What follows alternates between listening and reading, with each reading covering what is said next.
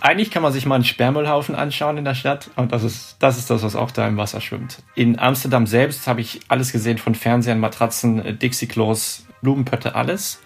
Und was bei uns in der Bubble Barrier ankommt, äh, spiegelt auch wieder, was die Stadt eigentlich von sich gibt.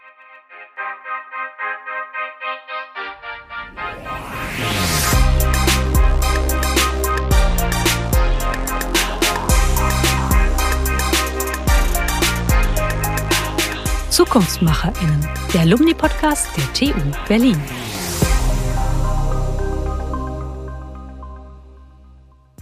Das war Philipp Erhorn, Ingenieur in der Schiffs- und Meerestechnik und zudem einer der Gründer des Start-ups The Great Bubble Barrier. Seine Mission ist der Kampf gegen Plastik in den Meeren. Der beginnt in den Flüssen und zwar mit einem Vorhang aus Luftblasen. Aber dazu gleich mehr. Erst einmal möchte ich euch willkommen heißen zu einer neuen Folge unseres Alumni-Podcasts aus dem Herzen der Hauptstadt vom Campus der Technischen Universität Berlin. Ich bin Regine Marx und möchte euch in diesem Podcast das Alumni-Netzwerk der TU Berlin vorstellen. 35.000 Mitglieder hat es aus 139 Ländern. Sie alle eint, dass sie einst an der TU Berlin studiert, gearbeitet, gelehrt oder geforscht haben und sich auch jetzt noch mit ihr verbunden fühlen. Und sie eint, dass sie allesamt ziemlich spannenden und vor allem zukunftsweisenden Professionen nachgehen, die unser aller Leben verändern können. Einige dieser schlauen Köpfe stellen wir euch in diesem Podcast vor. Wir sprechen mit ihnen über ihre Vision von Zukunft und darüber, wie sie die Welt ein Stück besser machen wollen und was genau sie in ihrem Job motiviert. Und was sie heute beruflich treiben, um das Morgen zu gestalten. In dieser Folge lernt ihr Philipp Erhorn kennen. Der 30-Jährige stammt aus Hannover und hat von 2013 bis 2017 seinen Bachelor in der Schiffs- und Meerestechnik an der TU Berlin gemacht. Inzwischen lebt er in Amsterdam, wo er gemeinsam mit seinen Mitgründerinnen als CTO sein Unternehmen The Great Bubble Barrier vorantreibt. Philipp hat sich ganz bewusst für ein Ingenieursstudium entschieden. Nur wer versteht, wie Dinge funktionieren, kann sie ändern, sagt er. Was das genau heißt, erzählt er gleich. Erstmal frage ich ihn, Wer ist härter? Bubbles oder Plastik? Plastik ist definitiv härter, weil es der härtere Gegner ist. Äh, aber im Prinzip ist der, der, der schöne Vorteil von unseren Luftblasen, dass sie eben nicht ganz so hart sind, wie sie vielleicht klingen, wenn man sagt Bubble Barrier. Äh, in dem Sinne sollen sie eben nur Plastik zurückhalten. Äh, und wir lassen eben noch durch die Luftblasen zu, dass allerlei Lebewesen und auch die Schifffahrt davon ungehindert ist. Das Ganze hat ja auch viel zu tun mit turbulenten Strömungen. Wie kriegt man ja. denn so turbulente Strömungen in den Griff?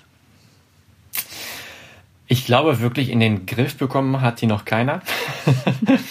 Großes Stichwort ist, glaube ich, die, äh, die Navier-Stokes-Gleichung, ähm, die im Prinzip versucht, turbulente Strömungen äh, darzustellen und die ist bis heute nicht wirklich gelöst. Das heißt, wir, wir haben gute, sehr gute Annäherungen, aber absolut gelöst ist sie immer noch nicht und wir tappen da eigentlich immer noch im Dunkeln. Das heißt, laminare Strömung, das heißt, wenn etwas, muss ich so vorstellen, gleichförmig strömt, mhm. äh, das können wir sehr gut abbilden. Und sobald es Turbulenz wird, dann gehen wir ins Chaos des Universums und äh, die Dinge werden ein bisschen komplizierter.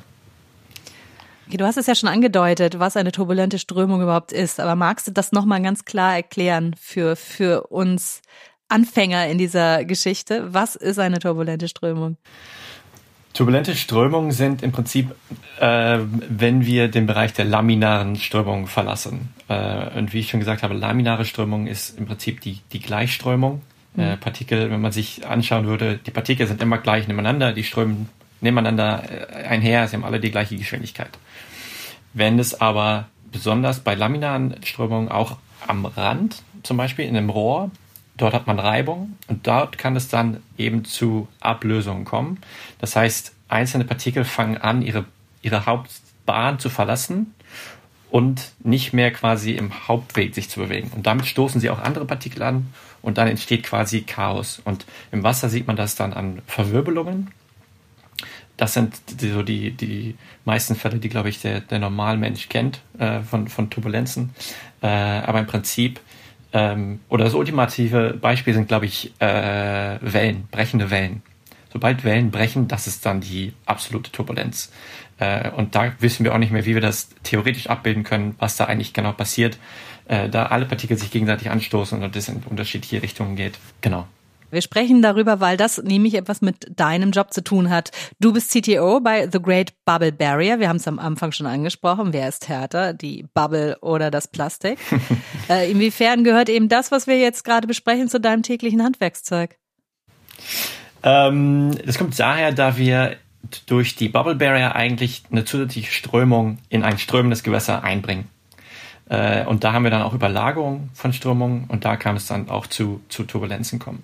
Ähm, und die, die Bubble Barrier, ähm, die wird eben erzeugt mit einem Schlauch, den wir schräg in das Gewässerbett verlegen, sodass dann die aussteigenden Luftblasen eine abwärts, also aufwärts gerichtete Strömung erzeugen. Ähm, und an der Oberfläche kann ja die Luft nur noch weiter nach oben und das Wasser kann nicht mehr nach oben. Das heißt, Wasser geht nach links und rechts Luft geht raus und dieses Wasser erzeugt dann quasi die Gegenströmung zur, Hauptfließgeschwind äh, zur Hauptfließrichtung. Und genau das sind wir eben am, am entwickeln äh, und wollen das auch sehr präzise vorhersagen, können das auch recht präzise vorhersagen, in welchem Winkel oder auch mit welchem Luftvolumen müssen wir denn unsere Bubble Barrier entwerfen, sodass eben Plastikmüll effektiv zurückgehalten äh, werden kann. Und auch wenn man sich mal so einen Fluss anschaut über einen gesamten Querschnitt, das ist alles andere als laminar oder gleichmäßig. Ähm, äh, Im Prinzip geht das äh, in, in alle Richtungen und auch an der linken Seite sieht es anders aus, an der rechten Seite. Das heißt, unser Bubble Curtain muss aber immer noch in der Lage sein, alle diese unterschiedlichen, auch turbulenten Strömungen eben äh, im Zaum zu halten in dem Sinne, sodass dann das Plastik, was sich hauptsächlich mit dem Wasser eben bewegt, äh, dass wir das an die Seite bringen können, wo es dann vom Auffangsystem äh, aufgehalten wird, bis es eben aus dem Wasser entfernt wird. Das ist ja alles nicht nur Theorie. Ihr seid ja schon in der Praxis, richtig? Genau. Wir haben äh, mehrere größere Pilotprojekte durchgeführt. Ähm, angefangen mit äh, einem, ja, wir nennen es eigentlich ähm, Proof of Concept äh, innerhalb meiner Bachelorarbeit an der TU Berlin. Ähm, das war eine 10 Meter Bubble Barrier in einem 5 Meter breiten Kanal in Tegel. Ähm, das war quasi das allererste Mal schauen, funktioniert das überhaupt? Das war mit relativ, ich sag jetzt mal, relativ wenig Theorie, einfach mal ins Wasser geworfen, in Anführungsstrichen. Und da haben wir dann schon gesehen, dass es sehr, sehr gut funktioniert. Ähm, und äh, im gleichen Zeitraum habe ich dann eben festgestellt, dass drei junge Frauen aus den Niederlanden an der genau gleichen Idee arbeiten. Ähm, wir sind in Kontakt gekommen, wir haben uns kurz geschlossen, wir wussten, wir haben, oder wir haben gesehen, wir haben die gleiche Mission und auch die Vision, wo das Ganze hinführen soll. Äh, und ich habe am Tag, ich glaube am nächsten, ich habe meine Bachelorarbeit abgegeben und am nächsten Tag bin ich nach Amsterdam gezogen und wir haben uns eben zusammengetan. Und in der Zeit hatten dann äh, hatten wir dann auch einen Contest gewonnen, also einen Wettbewerb von der nationalen Wasserbehörde hier, der uns ermöglicht hat, dann nochmal mehr Theorie in dieses Konzept zu stecken, auch nochmal ins Versuchslabor zu gehen, dort nochmal äh, zu schauen, wie skaliert sich das Ganze und haben dann diese Ergebnisse äh, benutzt für den ersten großen Test im Fluss Eisel. Das war eine Bubble Barrier von 180 Metern. Das heißt, wir sind eigentlich von 10 Metern, schauen wir mal, ob es funktioniert, zu full-on 180 Meter, äh, einer der größten Flüsse Niederlanden. Und wir haben gesehen, dass die Ergebnisse ähnlich waren. Das heißt, das war der Startschuss für uns. Wir sind selbstsicher, dass wir alles zwischen 100, äh, 10 und 180 Metern eben mit der Bubble Barrier angreifen können. Breite. Wie ist es mit der Tiefe? Das war die, das, das war die Länge. Das war die mhm. Länge des, des, des, des, des, des Schlauches. Mhm. Ähm, da der, die Breite hängt ja dann nochmal ab, wie schnell strömt es, welchen Winkel haben wir, mhm. welche anderen Einflussfaktoren haben wir. Äh, bei der Tiefe war es äh, im, wir haben bis zu sieben Meter Tiefe getestet. Aus Literatur wissen wir, dass äh, Blasenvorhänge auch bis 10 Meter Tiefe noch konstant sind. Wir wissen auch, dass in dem Offshore-Bereich in viel größeren Tiefen das eingesetzt wird, aber wir wissen natürlich nicht genau, wie reagiert das dann für uns speziell und auch für unseren äh, für unser Vorhaben in Plastik zurückzuhalten, da wir viel feinere ähm, Luftblasen oder Luftblasenvorhänge verwenden als zum Beispiel in, in anderen äh, Anwendungen wie zum Beispiel der, der Offshore-Industrie. Ihr habt euch Flüsse ausgeschaut oder herausgepickt, äh, A, weil es äh, vermutlich einfacher ist, äh, von den Turbulenzen dann doch als ins offene Meer zu gehen, äh, irgendwie dann doch kontrollierbar, aber auch, weil tatsächlich ein großer Teil des Plastikmülls über Kanäle und Flüsse überhaupt erst ins Meer gelangt, richtig? Ganz genau. Ich meine, wenn man mal drüber nachdenkt, eigentlich kommt ja jeglicher Plastikmüll vom Land. Ich meine, wir Menschen produzieren den. Klar kommt er natürlich über Fischerei und Industrie und äh, kommerzielle Schifffahrt auch nochmal aufs Meer. Aber man vermutet eben, dass ein Großteil bis zu zwei Drittel über Flüsse und Kanäle ins Meer gelangt. Und sobald eben der Plastikmüll einmal im Meer ist, sinkt auch ein Großteil davon ab, dadurch, dadurch dass sich ähm, Algen zum Beispiel an, oder andere Organismen an dem Material äh, fast äh, setz, festsetzen. Und damit sinkt das Plastik dann auf dem Meeresboden. Und wir vermuten, oder die, die, die es gibt Forscher, die vermuten, dass rund 70 Prozent dieses Mülls auf dem Meeresboden liegt. Das heißt, das, was wir eigentlich sehen im Meer, ist wirklich nur die Spitze des Eisbergs. Und da haben wir gesagt, okay, wenn es aus den Flüssen kommt, dann, wenn wir überhaupt schon aufhalten müssen, wenn wir schon quasi, wenn das Kind schon im Brunnen gefallen ist, das Plastik ist schon im Wasser, dann sollten wir es eben noch dort auffangen, wo wir noch das einigermaßen kontrollieren können. Und das sind Flüsse und Kanäle. Und es gibt noch einen anderen Grund, und zwar nehmen wir damit die Anonymität des Plastiks weg weil sobald es am Meer ist, ist niemand mehr zuständig. Generell, wir haben internationale Gewässer, das ist äh, in Anführungsstrichen ein gesetzloses Gebiet. Ähm, und wenn wir eben kurz nach Städten unsere Bubble Barriers einsetzen, können wir eben auch quantifizieren und qualifizieren, wo der Müll herkommt, hoffentlich. Äh, aber wir haben auch jemanden, dem wir dafür äh, die Verantwortung geben können. Das heißt, wenn wir jetzt in der Stadt in Amsterdam zum Beispiel die Bubble Barrier hinsetzen, dann können wir sicher sein, dass ein, wenigstens ein Teil davon oder auch ein Großteil davon aus der Stadt kommt. Und damit hoffen wir eben auf lange Frist mehr Verantwortung für dieses Problem zu schaffen. Ähm, da momentan viele noch sagen, ja, aber wir wissen ja gar nicht, wo kommt es her, wer hat es überhaupt gemacht und was können wir denn dagegen tun. Das heißt, Bubble Barrier nicht nur ein, ein Werkzeug, um es aufzufangen, sondern wir wollen auch dazu beitragen, aufzuzeigen, was denn überhaupt für Müll in unseren Flüssen schwimmt wo kommt er eventuell her äh, und was können wir noch weiter flussaufwärts tun oder auch dann an Land, um eigentlich auf lange Frist zu verhindern, dass es überhaupt erst ins Wasser gelangt. Deine Erfahrung, was fischt ihr denn da so raus am Plastik? Eigentlich kann man sich mal einen Sperrmüllhaufen anschauen in der Stadt und das ist das, ist das was auch da im Wasser schwimmt. Ähm, in Amsterdam selbst habe ich alles gesehen von Fernsehern, Matratzen, Dixie-Klos, äh, Blumenpötte, alles. Ähm, und was bei uns in der Bubble Barrier ankommt, äh, spiegelt auch wieder, was die Stadt eigentlich von sich gibt.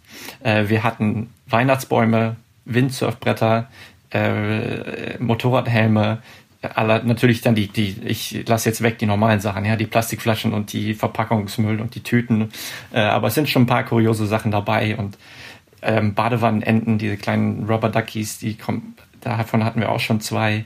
Ähm, es ist interessant, aber eine Sache, die wir nicht ganz so vermutet hatten, die echt auffällig ist, ist eine, ist wirklich ein Teppich und eine Menge an Styropor.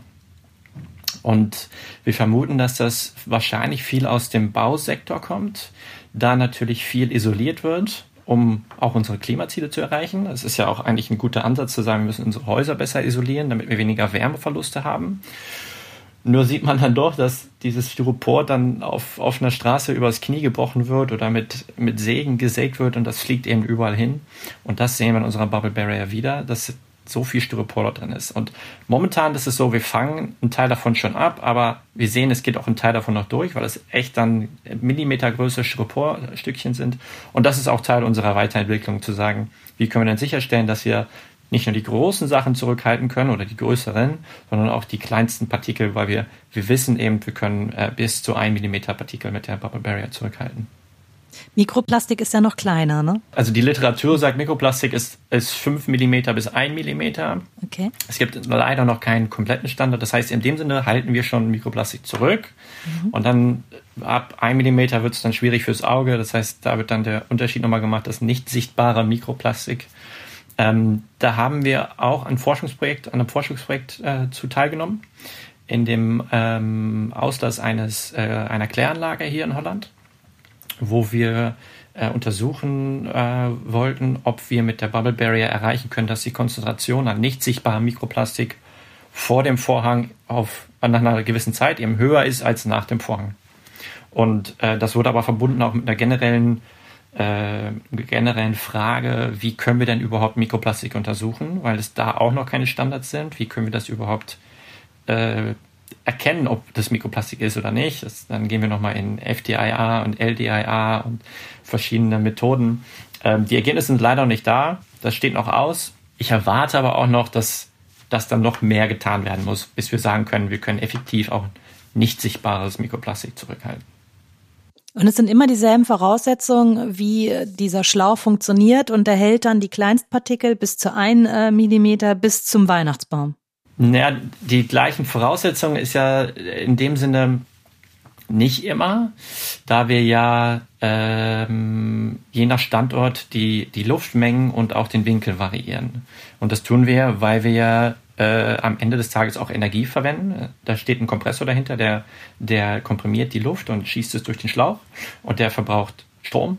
Und äh, um das möglichst effektiv zu machen, ähm, entwerfen wir eben den Winkel und die Luftströme anhand der, äh, der, der Randbedingungen des, des Standorts. Äh, das heißt, wir haben nicht unbedingt immer die gleichen Bedingungen. Äh, aber ja, wir sehen, dass wir von 1 mm bis Weihnachtsbäume zurückhalten können. Ja. Und auch das Dixie-Klo. Das, das Dixie-Klo haben wir noch nicht bekommen. Darauf warte ich noch. Ähm, aber ich, ich vermute auch, dass ab einer gewissen Masse, äh, Gewicht, dann wird auch unsere und, und Strömungsgeschwindigkeit natürlich, dann wird auch wahrscheinlich die Bubble Barrier nichts mehr, nichts mehr anhaben können. Und es darf auch nicht zu tief tauchen, habe ich gelesen. Richtig?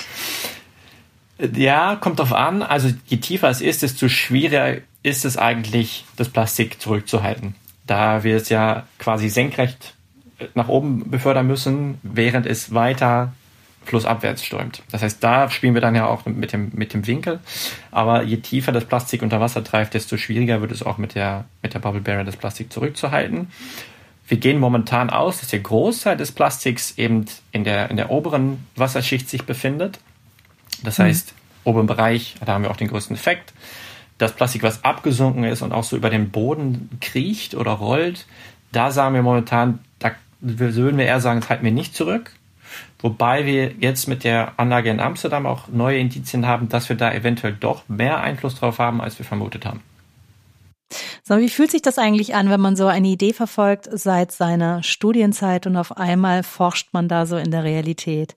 Ich bin, ja, generell, ich bin unheimlich dankbar äh, für ich habe in meiner Studienzeit viele Momente gehabt, wo ich dachte, was mache ich hier eigentlich und wo wird das überhaupt hinführen und ist das überhaupt was, was mich am Ende glücklich macht? Ich, für mich war früh wichtig, ich möchte was machen, was mich antreibt, was mir Spaß macht. Ähm, wenn man auf, auf alte Weisheiten hört, dann war es, hätte ich mal früher das gemacht, worauf ich Lust habe.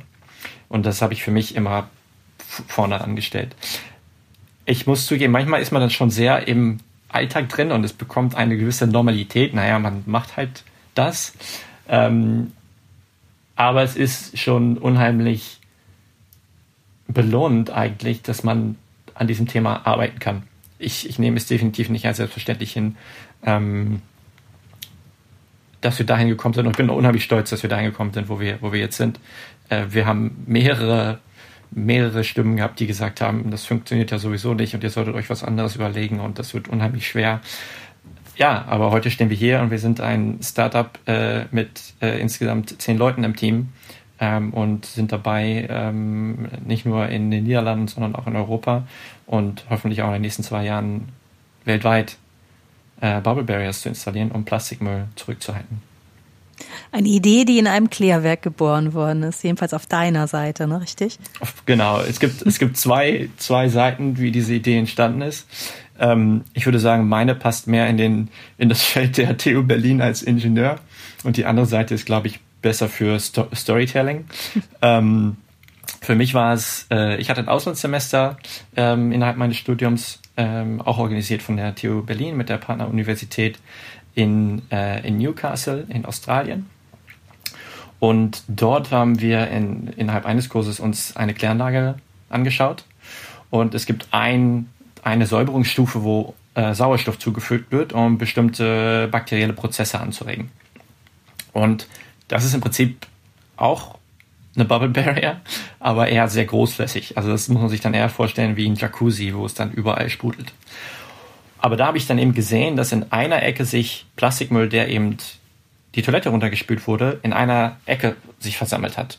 Und das war so der erste Gedankenblitz zu sagen, Moment mal, ich kann ja damit die Oberflächenströmung manipulieren, könnte ich das nicht eigentlich auch in einem Fluss einsetzen, um eben gezielt Plastik in einen Ort zu bringen. Das heißt, in dem, zu, in dem Moment hatte ich schon drüber nachgedacht, wir müssten ja eigentlich irgendwas an Flüssen machen. Aber ich wusste auch durch mein Studium, ich habe Verkehrswesen im Bereich der Schiffs- und Meerestechnik studiert, ich wusste, dass wenn wir in Flüssen etwas machen werden, dann müssen wir ein System haben, was keine Hinderung für die Schifffahrt ist. Die Schifffahrt ist die dominierende Industrie, sage ich jetzt mal, die, die führende ähm, äh, ähm, die führende, ich will, ich will Macht sagen, weil das ist vielleicht ein bisschen zu, zu heftig, aber die, die führende Hand in unseren Wasserstraßen. Ähm, und mit der Idee bin ich dann eigentlich zurück nach Deutschland gekommen und habe dann eben an dem Konzept der Bombenbäder gearbeitet. Und äh, Annemarie Fences und Saskia, meine, meine Mitgründerin, ähm, sind äh, längere Zeit befreundet und haben viel zusammen gesegelt und waren deswegen schon an diesem Thema interessiert und haben dann eines Abends in der Bar über ein Glas Bier die Möglichkeiten von Plastikrückhalt besprochen.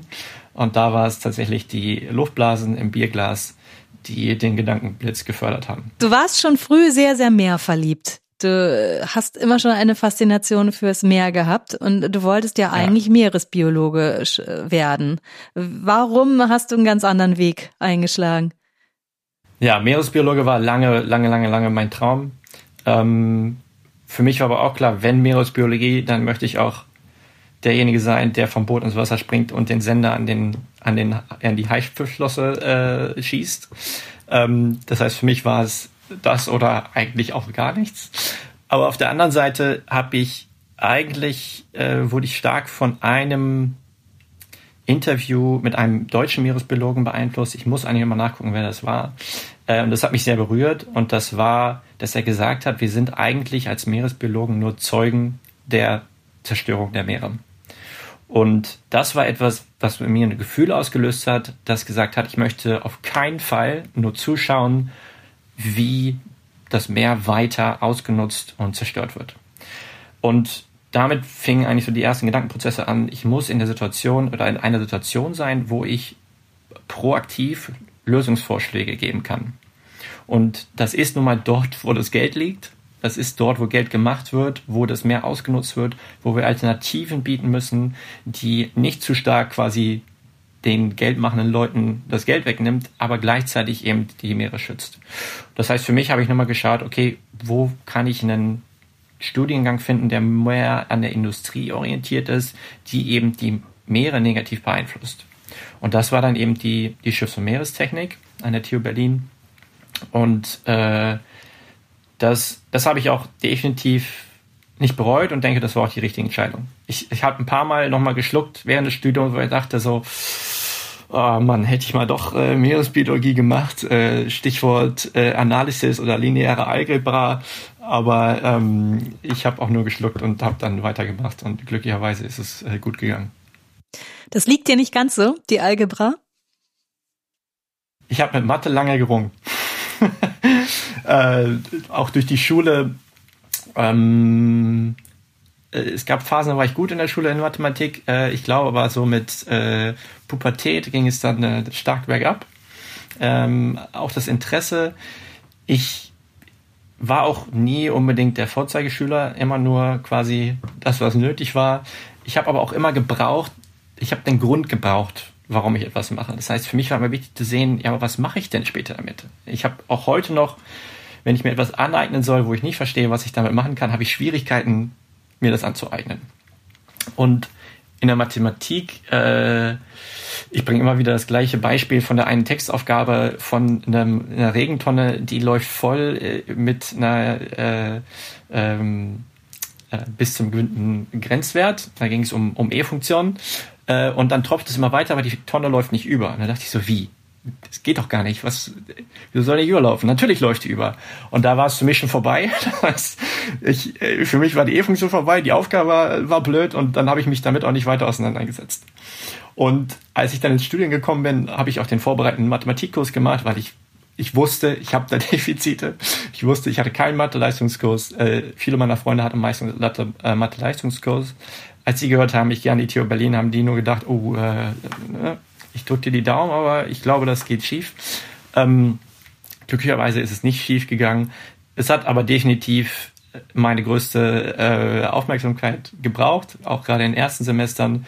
Und ich habe mir da auch ganz klar das Ziel gesetzt, okay, fokussiere dich auf diese Fächer. Wenn du die geschafft hast, dann schaffst du auch den Rest des Studiums. Und wenn du die nicht schaffst, dann hättest du den Rest so nicht geschafft. Also komplett Fokus darauf. Ähm, ich habe äh, beides wiederholt, lineare Algebra und Analysis. Und in lineare Algebra musste ich sogar in die mündliche, in die mündliche Prüfung. Und ähm, da habe ich die Note 1,3 bekommen und habe mich danach bei meinem Professor bedankt. Und dann sagte er, wieso bedanken Sie sich bei mir? Das haben Sie doch alles gemacht. Und das war auch nochmal ein Schritt für mich zu sagen, okay, stimmt. Ich muss mich nicht bei meinem Lehrer oder meinem Professor bedanken für eine gute Note. Ich habe das selbst in der Hand. Und das war auch für mich der Hauptunterschied von Schule zu äh, Studium. Ähm, ich habe das selbst entschieden. Ich, niemand hat mich gezwungen, das zu machen. Es war alleine meine Verantwortung, ob ich das schaffe oder nicht und ob ich das machen möchte. Und das hat mir absolut geholfen, eine, eine andere Selbstständigkeit an den Tag zu legen. Gibt es denn Dinge, an die du dich total gerne erinnerst, wenn du an die Studienzeit an der TU Berlin zurückdenkst? Ja, absolut. Also wie, wie gesagt, ich habe meine Selbstständigkeit und die Freiheit total genossen auf, einem, auf, einer, auf der privaten Ebene. Ich habe auch definitiv neue Freundschaften geschlossen, die bis heute anhalten. Ähm, an der TU Berlin, generell, wenn ich ans, ans Studium denke, waren viele Sachen, die mich schon im Nachhinein fasziniert haben. Auch im Bereich der Physik und Mathematik. Ich habe auch gelernt, ich mag Mathematik eigentlich unheimlich gerne, weil es sehr finit ist. Also es, es gibt, da ist keine Interpretation, da ist das richtige Ergebnis oder da ist ein falsches Ergebnis. Und den Weg dahin kann man lernen und man lernt den auch, indem man es einfach wiederholt. Ähm, das finde ich eigentlich sehr schön und es beschreibt eigentlich unsere gesamte Welt. Sämtliche Prozesse kann man zurückführen auf Mathematik. Das heißt, es hat mir gezeigt, ich bin eigentlich gar nicht so avers gegen Mathematik. Ich habe es einfach, glaube ich, falsch gelernt oder in einer anderen Betrachtungsweise gelernt, als ich es hätte sollen. Ähm, die Strömungslehre äh, hat mich auch definitiv fasziniert, was wir am Anfang gesprochen haben, die laminaren und die ähm, turbulenten Strömungen. Ähm, das hat mir unheimlich viel Spaß gemacht. Äh, das ist auch heute für mich immer noch Thema, auch als es dann spezieller wurde in der Schiffs- und Meerestechnik. Ähm, da ging es dann in die Bereiche, die, die wirklich interessant sind, äh, in, in Schiffsentwurf äh, und auch äh, Offshore. Ähm, äh, Plattform zum Beispiel oder wie verhalten sich eine, eigentlich Wellen, wie kann man anhand von Bojenbewegungen abbilden, was für Wellenkräfte dort wirken. Ähm, das war schon sehr äh, faszinierend. Du meinst, manchmal muss man dahin gehen, wo es weh tut und stellt fest, es ist gar nicht so schlimm. Ich glaube 100 Prozent. Man muss immer dahin gehen, wo es einem, ich glaube, so wächst man nur. Wenn man nur dahin geht, wo es komfortabel ist, dann mm, passiert nicht viel. ähm, äh, ich glaube, es ist was, was man generell machen kann. Gibt es irgendwas ganz Praktisches, was du im Studium gelernt hast, was du wirklich heute täglich brauchst? Äh, absolut. Ich glaube generell auch mit jedem Ingenieurstudium lernt man eine Sprache im Sinne. Also eine Art Betrachtungsweise, aber auch eine Sprache, wie man Dinge beschreibt und auch neue Dinge verstehen kann. Äh, und das ist egal, ob man, ob man Bauingenieur studiert oder ob man mit äh, äh, Maschinenbau studiert, da liegt im Grunde dieselbe Sprache dahinter. Und das ist was, was man definitiv jeden Tag verwendet. Ähm, aber eben auch, wir arbeiten bei uns mit der Bubble Barrier mit einem, ähm, mit einem kompressiblen, kompressiblen Fluid. Das ist ein sehr gutes Stichwort für die Strömungslehre. Äh, das heißt, Luft ist komprimierbar, dort verändern sich eben die, äh, die, die, die Eigenschaften. Ähm, wir müssen für unser System auslegen, welche Luftmengen benötigen wir, um welche Strömungen erzeugen zu können, bei welchen Strömungen des Hauptflusses. Das heißt, das sind alles, da stecken überall ähm, Dinge hinter, die wir im Studium oder die ich im Studium gelernt habe, die ich dort anwenden muss. Ähm, auch beim Entwurf des, des Auffangsystems, das ist im Prinzip ähm, ein schwimmender Auffangbehälter, das heißt Stichwort Schwimmen, das ist was, was man auch in der Schiffs- und Meerestechnik macht, die, die Schwimmstabilität. Wie entwerfe ich denn überhaupt etwas, was im Wasser schwimmt, so dass es auch nicht untergeht und auch, dass es nicht untergeht, wenn da eine Person und zwei Personen und vielleicht auch fünf Personen draufsteigen. Welche Kräfte werden von diesem Auffangsystem auf die Befestigung übertragen? Das sind alles Dinge, die könnte man so eins zu eins als Klausuraufgabe stellen. Sehr, sehr spannend. Was sind denn die nächsten Steps für euer Produkt? Du hast ja schon ein paar Geschichten angeteasert in unserem Gespräch, aber so ganz finit. Hat ja. Corona euch ein bisschen Zeit gekostet auf diesem Weg und was plant ihr jetzt im Laufe der nächsten ein bis zwei Jahre? Ja, Corona hat definitiv uns, uns Zeit gekostet. Ähm, einerseits auch, da wir gerne sehen wollten, was fängt die Barbarian Amsterdam über ein Jahr ab also auf und auch was genau. Das mussten wir leider stoppen, dadurch, dass es Handarbeit ist. Wir haben Freiwillige, die das per Hand jeden Papier, äh, Plastikschnipsel aussortieren. Das heißt, das musste leider gestoppt werden. Äh, generell ist es aber natürlich auch so, dass viele Gemeinde und Städte erstmal ihre, ihre Gelder äh, für andere, äh, in dem Sinne momentan wichtigere äh, Dinge äh, verwenden mussten. Ähm, wir glauben aber auch, dass das vorübergehend ist und das Thema ist definitiv nicht weg. Plastikmüll in der Umwelt ist, ist hot, ein Hot Topic äh, und wird auch, glaube ich, nicht mehr wieder weggehen. Ähm, das heißt, momentan ist auch unser Fokus noch auf Europa. Dort, wo wir eigentlich schon eine funktionierende Abfallwirtschaft haben. Wir sammeln unseren Müll ein, wir trennen ihn auch. Wir erzählen uns, unser Recycling ist total super, auch wenn es das nicht so ganz ist, aber das ist ein anderes Thema. Ähm, und wir schaffen es aber immer noch nicht, dass kein Plastik in unseren Flüssen landet. Das heißt, dort setzen wir an, da möchten wir anfangen. Äh, und auf lange Frist ist natürlich auch äh, die Vision dort, in die Länder zu gehen, wo das Problem nochmal äh, viel, viel, viel größer ist. Ähm, und klar, Asien ist, ist ein Land, wo, wo viel Plastikverschmutzung, Überflüsse in die, in die Meere gelangt. Nur da existiert zum Beispiel auch noch keine funktionierende Müllinfrastruktur. Das heißt, dort brauchen wir auch oder wollen wir mit Partnern zum Beispiel ähm, agieren, sodass wir erstmal sicherstellen, dass die Leute eine Möglichkeit haben, ihren Müll loszuwerden. Äh, wir wollen nicht die Müllabfuhr sein und sagen, wir schmeißen jetzt eine Bubble Barrier ins Wasser und jeder kann dann flussaufwärts seinen Müll in den Fluss werfen, weil die Bubble Barrier fängt das ja auf. Aber das sind für uns definitiv, das ist der, der, der Horizont. Äh, viel kürzer gesprochen oder kürzerer Zeitraum. Wir arbeiten an der Weiterentwicklung des Produkts, die Bubble Barrier, das Produkt des Containers mit dem, mit dem Kompressor und der, der Luftverteilung. Wir haben die Komponente des Auffangsystems, was den Müll zurückhält und aus dem Wasser entfernt und dann eben den, den, den Luftvorhang. Ähm, und das Produkt wollen wir eben so entwerfen, dass es möglich einfach skalierbar ist und möglich einfach anwendbar ist auf jede Art von Fluss. Das heißt, es soll nicht nur in Amsterdam, in Europa oder in Nordeuropa funktionieren soll, sondern es soll eben auch in Indonesien in einem Fluss, der noch relativ natürlich ist, äh, mit höheren Fließgeschwindigkeiten zum Beispiel funktionieren. Und das dazwischen sitzt einiges an, an, an Entwicklung, was wir noch äh, angreifen können. Ich sah in einem Beitrag, ihr seid auch im Gespräch mit Hannover. Ja, Hannover, meine, meine Heimatstadt, äh, hat Interesse angemeldet, äh, was leider auch ein bisschen jetzt natürlich durch Corona wieder verzögert ist. Äh, wir können uns weniger treffen ähm, oder äh, Standortbesichtigungen und sowas. Das ist, ist ein bisschen schwieriger. Wir sind mit Hannover immer noch im Gespräch. Die sind sehr interessiert. Hannover hat auch schon ähm, eine eigene Initiative unabhängig von uns ins Leben gerufen, Hannover ohne Plastik, wo sie eben zusammen mit, äh, mit lokalen ähm, Unternehmen an Konzepten arbeiten wollen, um die Müllmengen eben außerhalb des Flusses auch äh, zu, zu reduzieren. Und das ist für uns, das ist für uns Gold, wenn, wenn eine Stadt oder auch ein Unternehmen schon solche Konzepte erarbeitet hat, zu sagen, okay, wir wissen, wir haben auch in der Plastikmüllvermeidung viel zu tun. Und dann als anfüllender Schritt eben, und jetzt wollen wir auch noch äh, Plastikmüll in unseren Gewässern äh, äh, zurückhalten. Dieser Podcast heißt ZukunftsmacherInnen. Und wenn wir das jetzt auf deine Branche beziehen, was sind denn da die großen Aufgaben und Herausforderungen in den nächsten 20 Jahren aus deiner Sicht heraus? In den nächsten 20 Jahren. Ähm, ich glaube, der, der,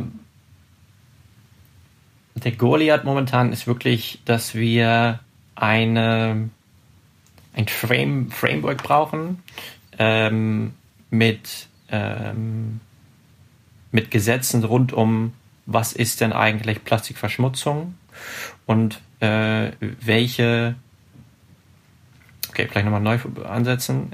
Ich versuche nämlich das deutsche Wort für Policy zu finden. Ah, die, die Regelungen. Also ein, quasi eine Policy, das zu sagen, äh, man darf nicht so und so viel Plastik. Ein Regelwerk. Regel, Regelungen und Grenzwerte für die Menge an Plastik, die eine Stadt quasi in ihre Gewässer eintragen darf. Weil momentan äh, ist Plastikmüll nicht quasi offiziell Plastik, äh, Wasserverschmutzung. Das heißt, ähm, das Wasser kann perfekte Qualität haben, du kannst es beinahe trinken, ähm, aber da schwingt unheimlich Müll, viel Plastik drin. Dann auf dem Papier ist die Wasserqualität 1A top. Und das ist das, was wir ändern müssen. Das heißt, Plastikmüll darf nicht quasi als nur Unrat angesehen werden oder Treibgut, sondern es muss ein ein, ein, ein, ein Wasserverschmutzungsgrad haben. Und damit würden wir überhaupt ermöglichen, dass die Gelder bei den Gemeinden und öffentlichen Behörden freigesetzt werden, um Maßnahmen nicht nur wie wir, die quasi eigentlich das, das Problem dann aus dem Wasser holen, sondern eben auch die ganzen flussaufwärts äh, ähm, Kampagnen einsetzen können. Hm. Das heißt, Awareness ist definitiv ein Faktor, der da mitspielt. Ich glaube aber auch, dass die Awareness schon deutlich weiter ist, als wir momentan glauben ich würde auch wirklich nicht unbedingt das Problem auf den Konsumenten setzen, was auch gerne gemacht wird von der, von der Plastikindustrie. So, naja, das sind ja nur die Leute, die es wegschmeißen, aber es gibt ganz viele andere Gründe, warum Plastikmüll in der Umwelt landet und es ist nicht unbedingt immer, dass jemand aktiv das so in den, in den Fluss wirft. Das heißt, ich glaube, da ist, ist viel zu tun. Also die, die Regelungen rund um die Plastikproduktion, die, wie wir Plastik verwenden, aber auch wie wir Plastik bewerten in der Umwelt. Äh, weil momentan, wir sind sehr berührt davon, dass wir Wale und Schildkröten und Delfine in, in Netzen verenden sehen. Äh, aber es tut noch nicht genug weh, weil es wird meistens erst genug wehtun, wenn es an die eigene Gesundheit geht. Und das ist das, was wir, glaube ich, grundsätzlich mit unserer globalen Politik verändern müssen oder als wir als Menschheit verändern müssen. Wir leben nicht für uns, wir müssen mit dem Planeten leben und die Gesundheit, und ich glaube, das ist das, was Corona uns, uns absolut den Spiegel vorhält. Die Umwelt wird uns ab einem gewissen Zeitpunkt sagen, genug. Und ähm, ich glaube nicht, dass wir die Umwelt zerstören können, absolut nicht. Aber wir als Menschen haben den Einfluss, die Umwelt so zu verändern, dass sie für uns nicht mehr angenehm sein wird. Und damit kommen wir eigentlich wieder zurück zu, okay, dann ist es doch wieder egoistisch für uns. Aber ich glaube auch, das ist der der, der einzige Drehpunkt, wie wir das erreichen können. Ähm, das heißt, dass wenn wir jetzt wirklich auf 20 Jahre setzen, würde ich nicht nur für meine Industrie, sondern ich glaube, das ist industrieübergreifend, ähm, dass wir anfangen, äh, den, den Wert der Umwelt mit einzubeziehen in unser tägliches Sein. Woran ich das ganz schockierend neulich gehört habe in einem anderen Podcast war, wenn man sich das eigentlich mal überlegt, was den Erfolg unserer Nation beschreibt, ist das Bruttoinlandsprodukt. Damit bewerten wir alle Industrien, äh, Industrieländer.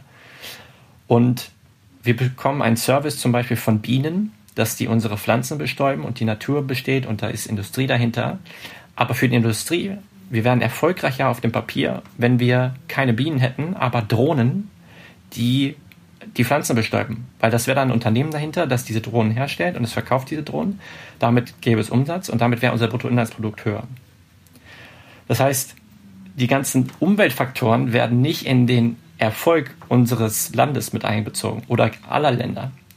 Und das ist das, was ich finde, wir absolut ändern müssen. Philipp, du bist ja Wellenreiter. Kannst du beim Wellenreiten abschalten oder siehst du da auch zu viel Plastik, um abzuschalten? Äh, Wellenreiten ist definitiv mein Ort zum Abschalten. Hm. Das ist das, soweit ich ins Wasser komme, ähm, alles, alles raus und das, da geht es dann nur um mich und das Wasser. Äh, definitiv mein, mein, mein Zen-Moment. Ähm, Plastik kann ich nicht komplett abschalten. Ich stopfe mir immer meinen mein Neoprenanzug voll mit dem Plastik, was ich, was ich im Wasser auffange. Ähm, ich bin natürlich happy, wenn ich keinen Plastikmüll finde, aber wenn die Strömung der Wind richtig steht, dann äh, auch hier in Holland oder in Portugal hat man manchmal echt Unmengen an Plastik um sich herum. Und ich glaube auch, dass, und das, was ich auch sehe, wenn wir jetzt nochmal zurück zu meiner Industrie kommen, viele Leute, die an diesem Thema arbeiten, sind sehr im Kontakt mit der Natur. Die sind Wassersportler, die sehen, was für einen Effekt das hat und möchten eben nicht mehr weiter zuschauen. Sehr schön. Ich wünsche euch mit eurem Great Bubble Barrier, es ist übrigens auch ein ganz famoser Name, ich mag den sehr gerne, ganz, ganz viel Erfolg. Und äh, ich finde es wahnsinnig spannend, mit dir darüber zu sprechen. Und danke dir für Dankeschön. deine Zeit. Es hat wirklich danke Spaß dir. gemacht, Philipp. Mir auch.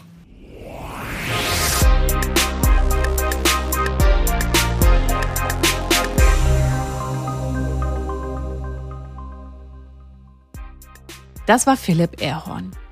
Ich finde es sehr inspirierend, wie selbstbewusst er seine Komfortzone verlassen hat und ein technisches Studium gewählt hat, weil er in der Lage sein wollte, die Zukunft auch wirklich gestalten zu können. Oftmals bleiben persönliche Potenziale verborgen oder werden nicht ausgeschöpft, weil man Angst hat, sich Herausforderungen wie zum Beispiel der Algebra zu stellen. Ich denke, Philipps Weg ist ein tolles Beispiel dafür, dass es manchmal das Beste ist, einfach zu machen. Damit sind wir am Ende dieser Folge unseres Alumni-Podcasts. Wir hoffen, euch hat's gefallen. Wenn ja, freuen wir uns, wenn ihr diesen Podcast abonniert, ihn euren Freunden empfehlt und über eure Kanäle teilt. Folgt und kontaktiert uns gerne auf und über unsere sozialen Kanäle. Ihr findet uns auf Facebook, Instagram, Twitter, LinkedIn oder Xing. Mehr über die TU Berlin und das Alumni-Programm erfahrt ihr auf den Seiten www.tu.berlin oder www.alumni.tu-berlin.de. Für heute sagen wir Danke fürs Zuhören und für eure Zeit. Bleibt uns treu und vor allem bleibt gesund. Tschüss, wir hören uns.